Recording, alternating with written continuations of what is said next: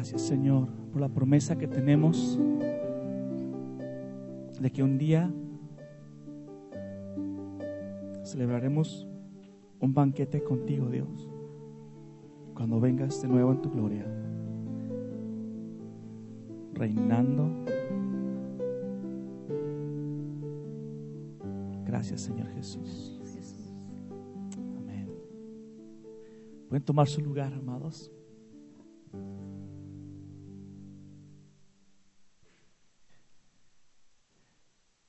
Gracias, Josué. Bienvenidos. ¡Woo! Hay por allá uno. Gracias, Dani. Gracias al, al grupo Alabanza. ¿Saben ustedes que hermanos como ustedes que también son empleados o patrones, estudiantes, amas de casa, um, han decidido venir venirse desde las ocho, ocho y media a montar estas cosas, las bocinas, las pantallas, los instrumentos. Y luego cuando la mayoría de nosotros nos vamos, ellos se quedan a guardar y sacar pantallas y guardar instrumentos. Lo hacen por amor a Dios y por amor a ti. Así que por lo menos nuestro menor agradecimiento por ellos. Y lo hacen domingo tras domingo. Gracias. Y, como tal vez estaría pensando Edgar, que para los aplausos, pero si vienen a apoyarnos también, ¿verdad, Edgar? Sería, sería muy bien que nos apoyaran antes o después, todos juntos, porque somos una familia, amén. Igual yo lo pienso, Edgar, igual yo lo pienso. uh, bueno, hoy estamos en la, eh, en la tercera semana de esta serie que se llama Fortaleciendo el Mercado. Y el día, eh, el domingo anterior, Javier nos, nos dio un muy buen avance. Gracias, Javier, por la, por la plática del domingo pasado. Muy bien, muy bien. Y eh, haciendo un resumen muy, muy sencillo de lo que aprendimos, eh, la el primer domingo aprendimos que la gran comisión no es solo influir en las personas, en llevarlas a Cristo, es importante, pero también es, es importante que como individuos estemos involucrados en influir en las instituciones, en lo que pasa allá afuera en la calle, en tu escuela, influir. Influyes en cómo la escuela piensa, en cómo el gobierno piensa, en cómo la empresa piensa, o, el mercado, o el tianguis, donde estés. Y, y Javier nos enfatizó después, en la siguiente semana, de esta combinación, que precisamente eh, eh, el entorno, el mercado, esta combinación de gobierno, empresas, escuelas, ya ha sido redimido por la sangre de Cristo y que solo nos toca reclamarlo. Que Dios, Dios vino a salvar todo lo que se había perdido, todo lo que se había erosionado y vuelto en una vorágine de, de maldición y de caída que es totalmente opuesto al plan de Dios. Y lo vamos a ver por qué. Y nos vamos a remontar al, principio, al principio de los principios.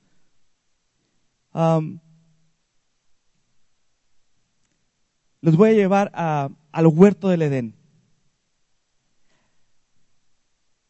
En el Edén, antes de la caída de Adán y Eva, tenían una relación con Dios. Lo hemos leído en Génesis 1, Génesis 2, platicaban con él, paseando en el huerto, eran de mutua compañía, Dios acompañaba a sus nuevas criaturas, los seres humanos, la primera pareja, y ellos eran también de compañía, de comunión con Dios. Y a veces, por esta idea que se ha creado sobre el huerto, tenemos, se ha creado esta idea de que era como unas vacaciones en Hawái con una piña colada en una hamaca. Pues, no sé por qué, no sé contigo, pero por lo menos conmigo, hacia allá iba, ¿ok? Hacia allá va la idea del, del Edén. Se ha creado esta, esta imagen. Pero si leemos Génesis 2.15, quiero que me acompañes a que leamos esta parte que, que a lo mejor te va a despertar de un sueño una idea extraña sobre, sobre el Edén.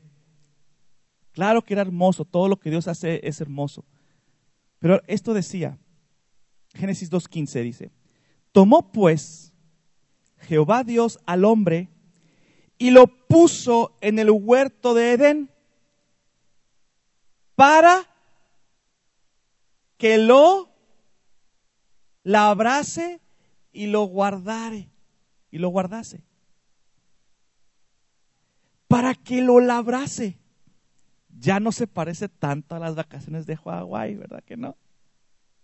Los que saben de jardinería, los que han intentado arreglar aquí las, las palmitas de aquí del, las nomás palmitas de aquí del camellón, saben los, los callos, eh, el sol, bueno, obviamente estaban en un lugar mucho más cuidado, pero había un trabajo que hacer. No era de rascarse la panza. Lo puso a trabajar. Y después de la caída, después de la caída, ya conocemos que la tierra también había sufrido una maldición, ¿sí o no? Maldita será la tierra por ti, y, este, crecerán cardos y espinos. Pues en parte porque no había ni quien la labrara, pero además fuera, fuera, en un, estado de descomposición, de involución.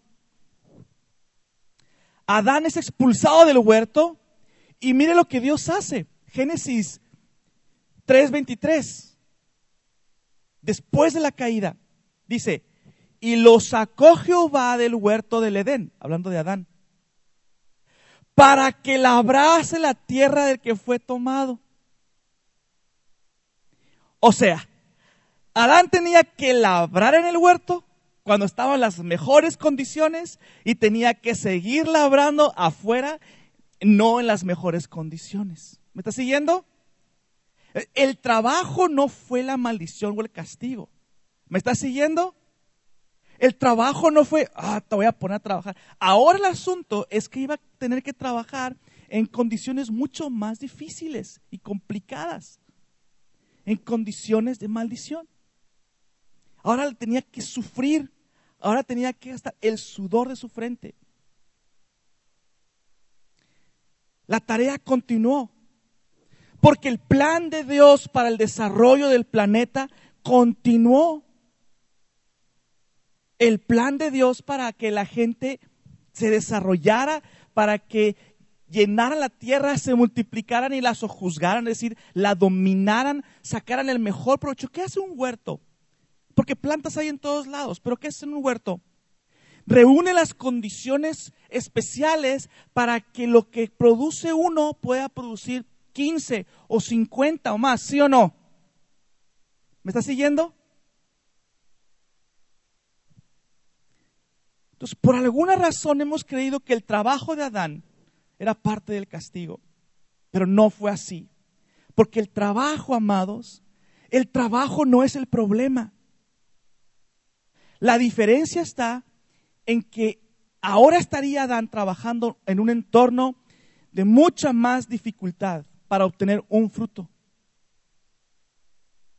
Por eso le dijo que ahora le iba a costar el sudor de la frente. Así que, amados, en este primer principio quiero sugerir delante de ustedes, de acuerdo a lo que dice la palabra de Dios, que el trabajo fue dado por Dios.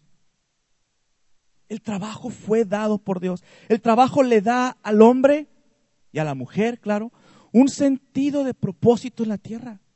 ¿A qué te vas a dedicar? ¿Cuál va a ser tu rol? Tu trabajo te dignifica.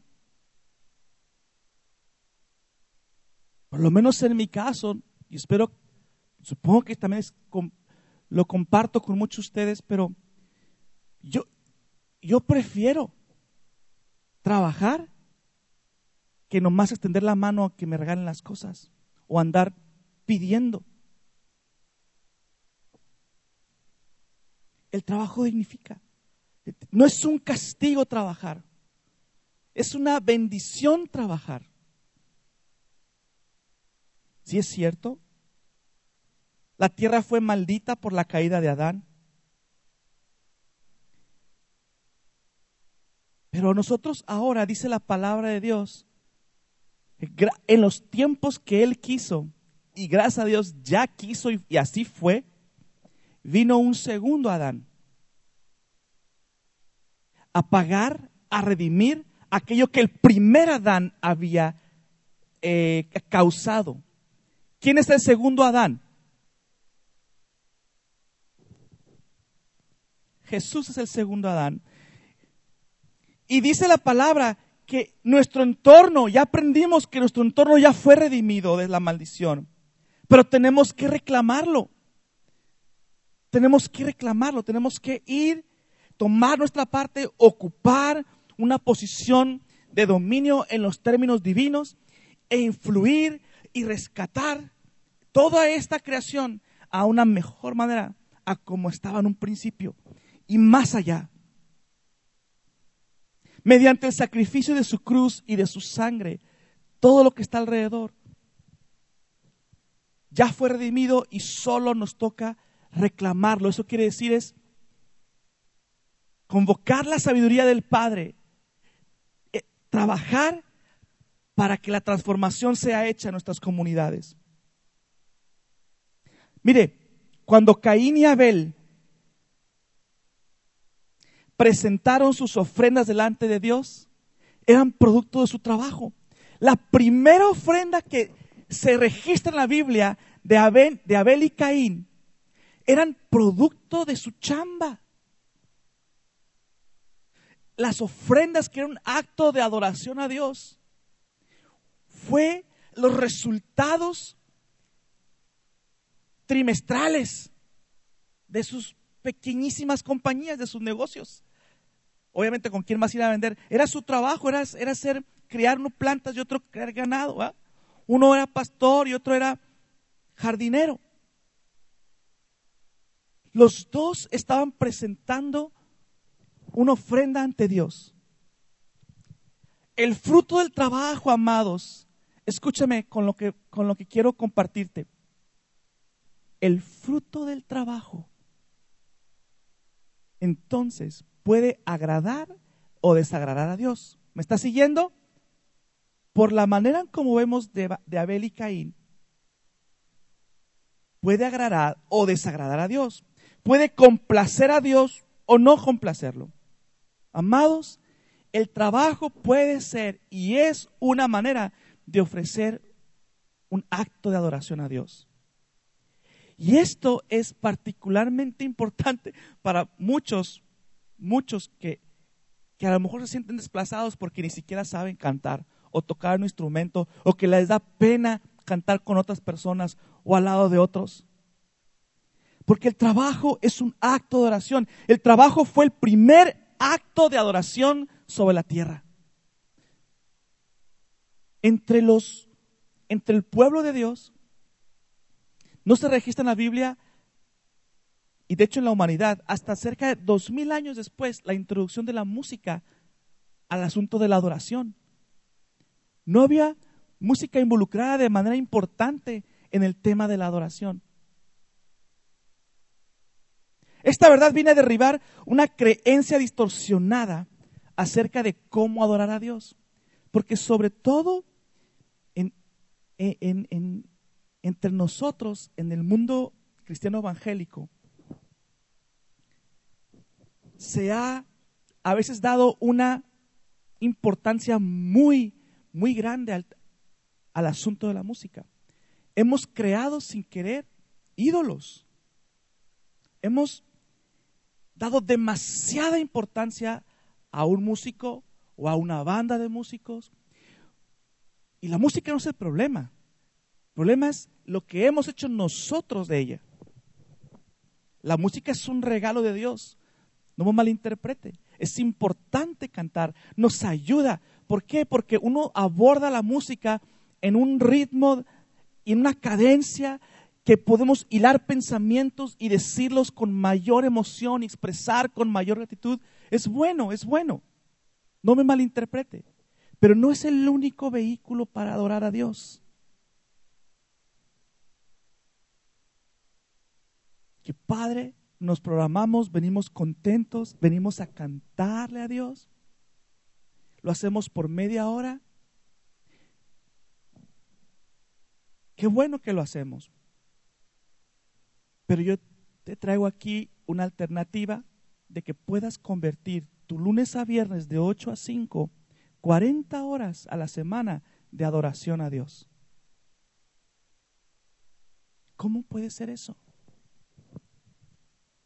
Y a veces te tienes que sentir que estás esperando hasta que llegue el domingo para adorar a Dios.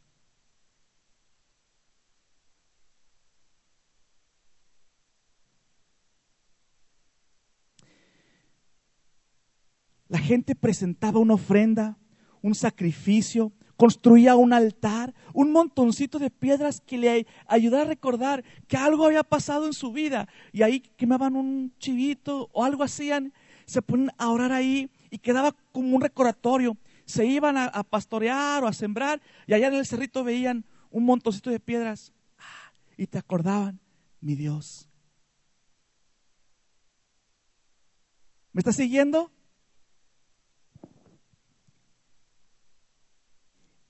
El trabajo es tan universal como la música. La música es universal, ¿sí?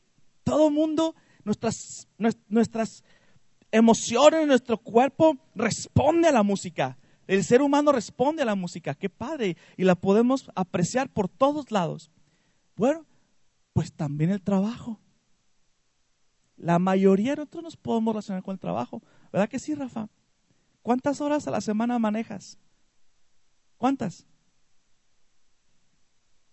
Unas 55 horas a la semana. Y entonces, si hacemos el trabajo como si fuera parte de nuestro, nuestra dedicación a Dios, podría ser un acto de devoción a Él y puede cambiar mucho de nuestra actitud. A lo mejor podría cambiar la manera como ves el trabajo. Mire lo que dijo Pablo en Colosenses 3:23. Dijo, y todo lo que hagáis, ¿lo podemos leer todos juntos? Una, dos, tres. Y todo lo que hagáis, hacedlo de corazón, como para el Señor y no para los hombres. Todo, todo lo que hagáis. Lo voy a leer en una versión nueva internacional. Dice, hagan lo que hagan, trabajen de buena gana, como para el Señor y no como para nadie en este mundo. Entonces Pablo está diciendo, el trabajo lo puedes convertir en un acto de oración. Si antes lo veías como, ay, tengo que sacar esto porque mi jefe es un monstruo, ¿verdad? Cuando no cumplo con, los, con las metas, eh, por temor o que porque tienen que pagar.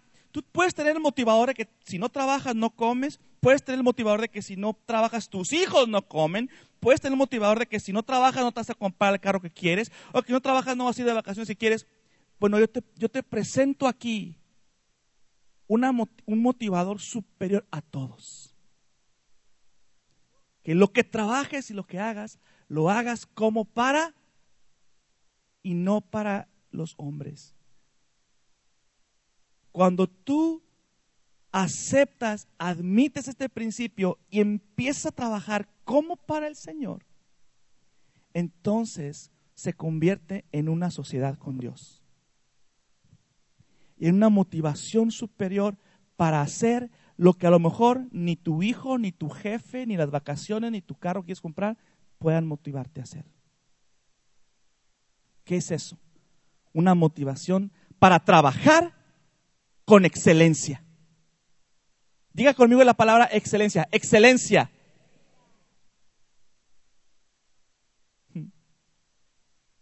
Cualquier rol que tengas en la sociedad, ya sea de esposo, de padre, de empleado, de estudiambre.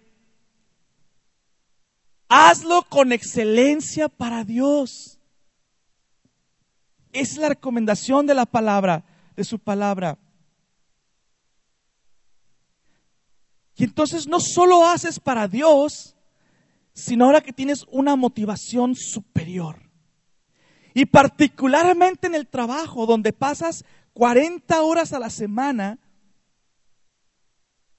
ahí está la mayor parte de tu tiempo y puedes convertir eso antes que lo sientes como un peso, como una, yo no entiendo por qué lo sentimos a veces como una distracción, como un obstáculo para servir a Dios. Tu trabajo debes verlo como el lugar que Dios te ha permitido para insertarte en la sociedad, en la sociedad y desde ahí levantar la lámpara que tienes y brillar para que el mundo vea que Cristo es rey. ¿Sí?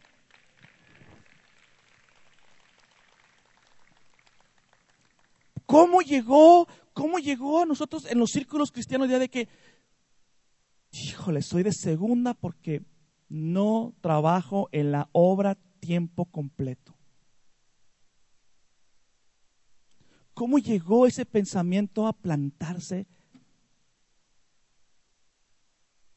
¿Cómo nos los plantaron? Mira, en el trabajo Dios provee para ti, ¿sí o no? En el trabajo Dios te promueve incluso. En el trabajo Dios te habla por medio de tu trabajo. Te puede hablar a través de un jefe o de un compañero o de una circunstancia. En el trabajo, Dios te enseña a ser una mejor persona. Y te usa, claro. Esta verdad, amados, va tan de la mano y viene a reforzar lo que ya se había rescatado allá en el siglo XVI. Martín Lutero, como líder de la reforma protestante,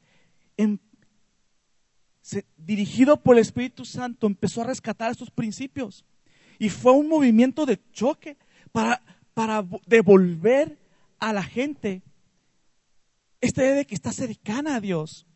Por alguna razón se ha creado una diferencia, no sé, no sé si es por los cinco pies aquí de altura o porque me ven a mí, pero yo no los veo a ustedes, pero se tiende a crearse una separación, una idea diferente de lo que yo puedo, de las influencias que Dios, que yo tengo con Dios y las que tú tienes con Dios.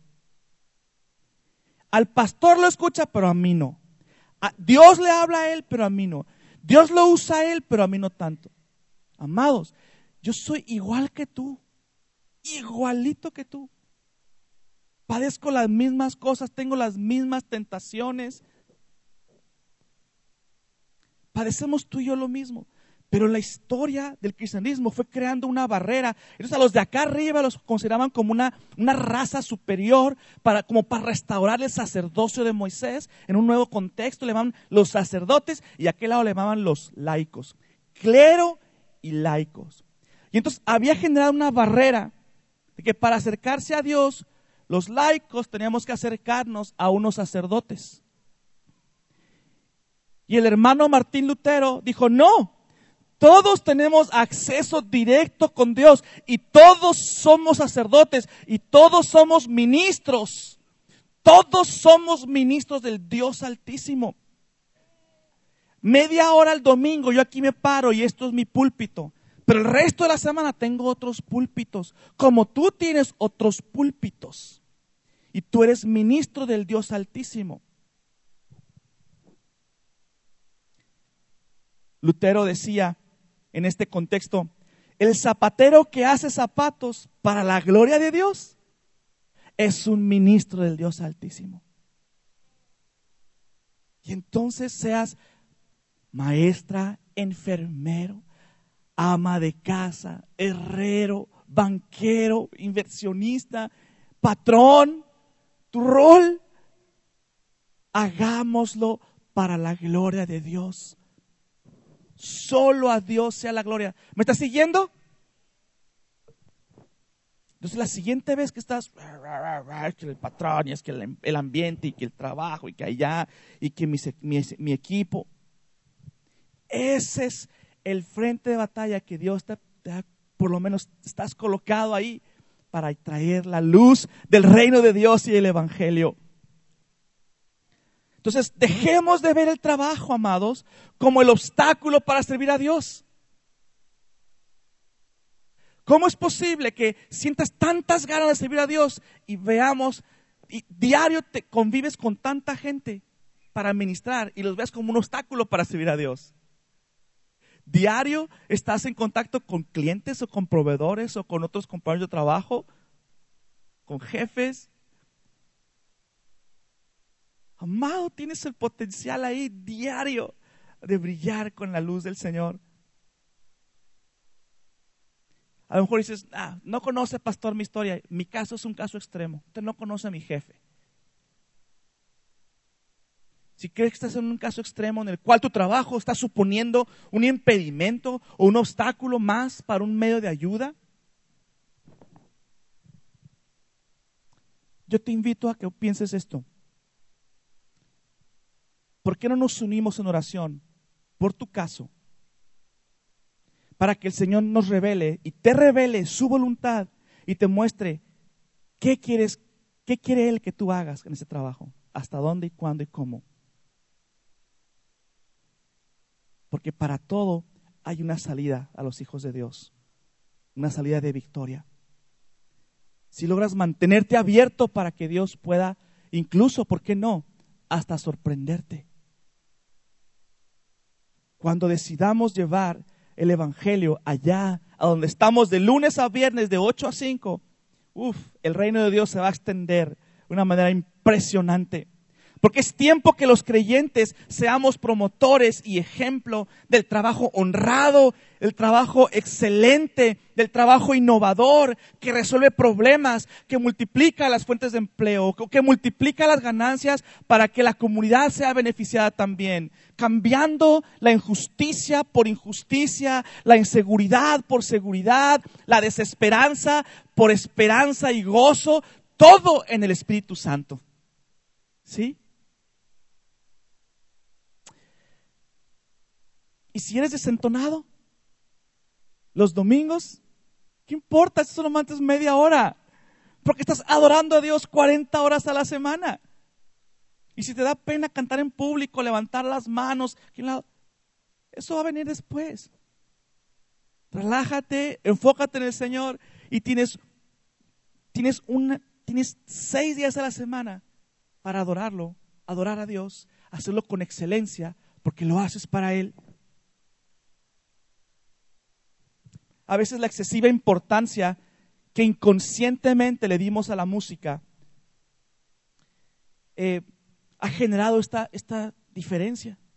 Y se nos ha olvidado completamente que todo lo que podemos hacer, lo podemos hacer como un acto de adoración o como algo totalmente neutral, que se pasó el tiempo y no le importa a nadie. Pero si cada mañana le ofreces tu trabajo a Dios, ah, mi hermano, Dios te puede usar. Dios te quiere usar. De lunes a sábado también.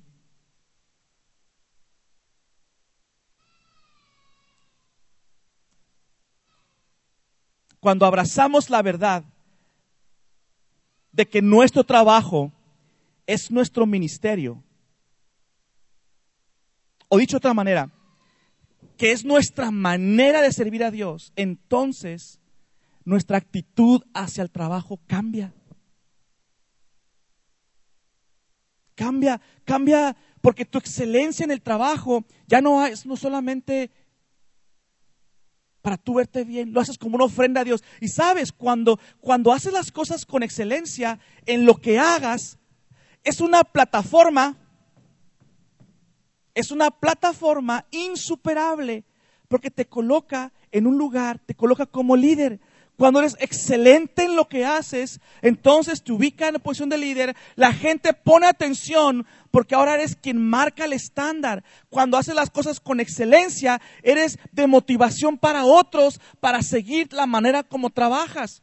Cuando tú haces las cosas con excelencia de lunes a viernes, de 8 a 6, eres de valor para tu jefe, eres de valor para tus clientes porque estás resolviendo problemas, eres de valor y por eso te llaman y te piden y te buscan y te, y te piden consejo y piden tu opinión porque estás resolviendo un problema diariamente.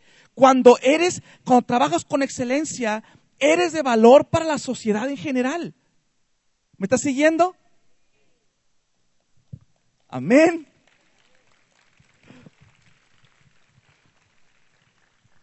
Y entonces yo quiero recordarte, amado, que tus dones, tus habilidades, tus talentos, qué padre que aquí los empleamos, gracias. Pero qué mejor que los empleemos el lunes de 8 a 5 y el martes de 8 a 5 y el miércoles. Proverbios 22, 29 es un favorito mío ya se los he aventado por ahí varias veces. se los he compartido. ¿Lo podemos leer todos juntos? Una, dos, tres. ¿Has visto hombre solícito en tu trabajo? Delante de los reyes estará.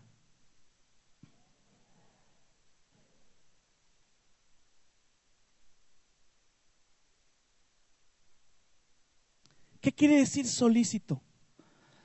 En otras traducciones dice diligente, diestro. ¿Sabes que es el mejor? Tu trabajo, amado, tu trabajo es tan espiritual como el que yo estoy haciendo ahorita en este momento.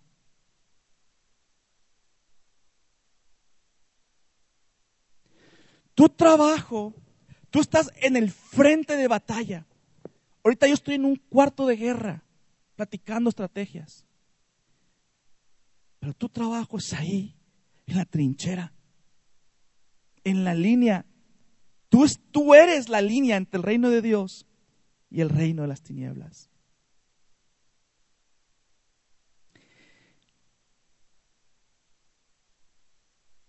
No veamos entonces el trabajo con desprecio. Es más, ver el trabajo con desprecio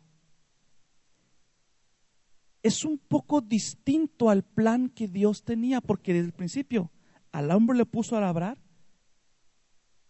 metió las cuatro patas y no cambió el plan de Dios a seguir labrando. Desprecio al trabajo.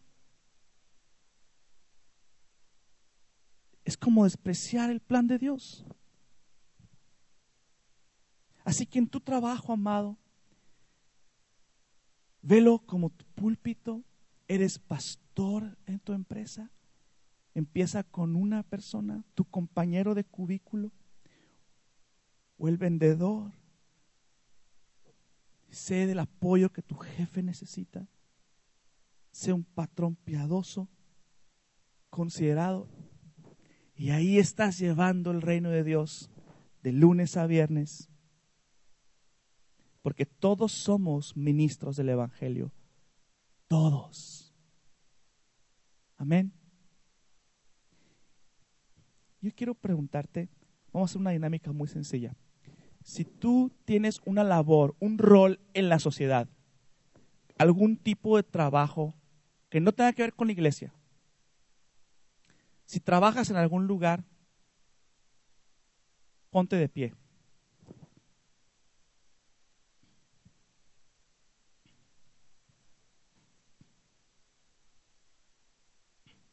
Son la mayoría. Son la mayoría. Si tú eres, tienes un rol en tu casa, ponte de pie. Si eres ama de casa o amo de casa, ponte de pie. Muy bien. Si eres estudiante, ponte de pie. Estudiante. Ya.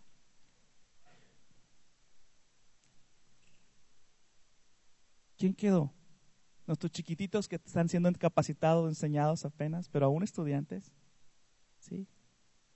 Si tú eres encargado de lavar la ropa o de sacar la basura, no más. Ya, por fin, ¿verdad, Jorge? Ya, ya, faltaba esa, ¿verdad? okay. Ah, calificas, amado hermano.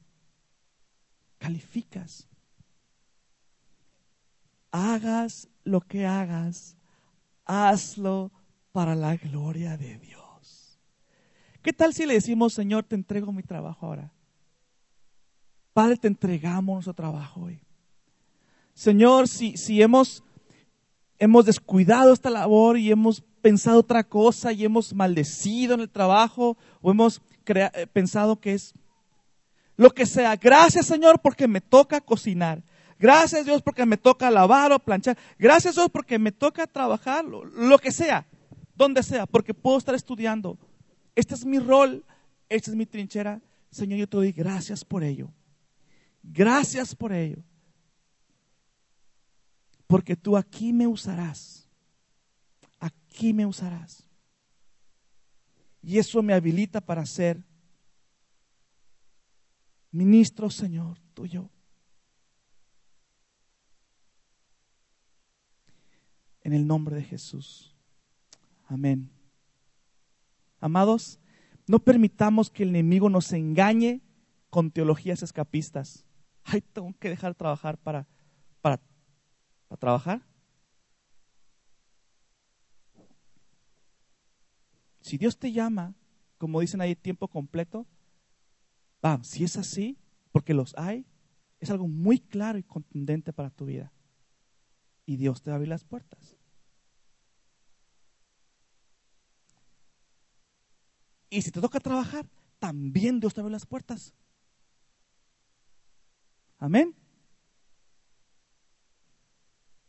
El trabajo es la primera expresión de adoración en la tierra cada creyente, cada creyente, tú y tú y tú y tú, son ministros del Dios Altísimo. Amén. Amén. Aleluya.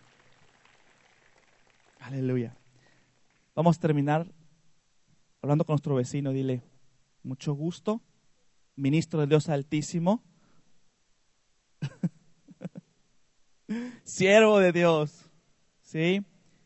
Llevas la luz en tu trabajo. Amén.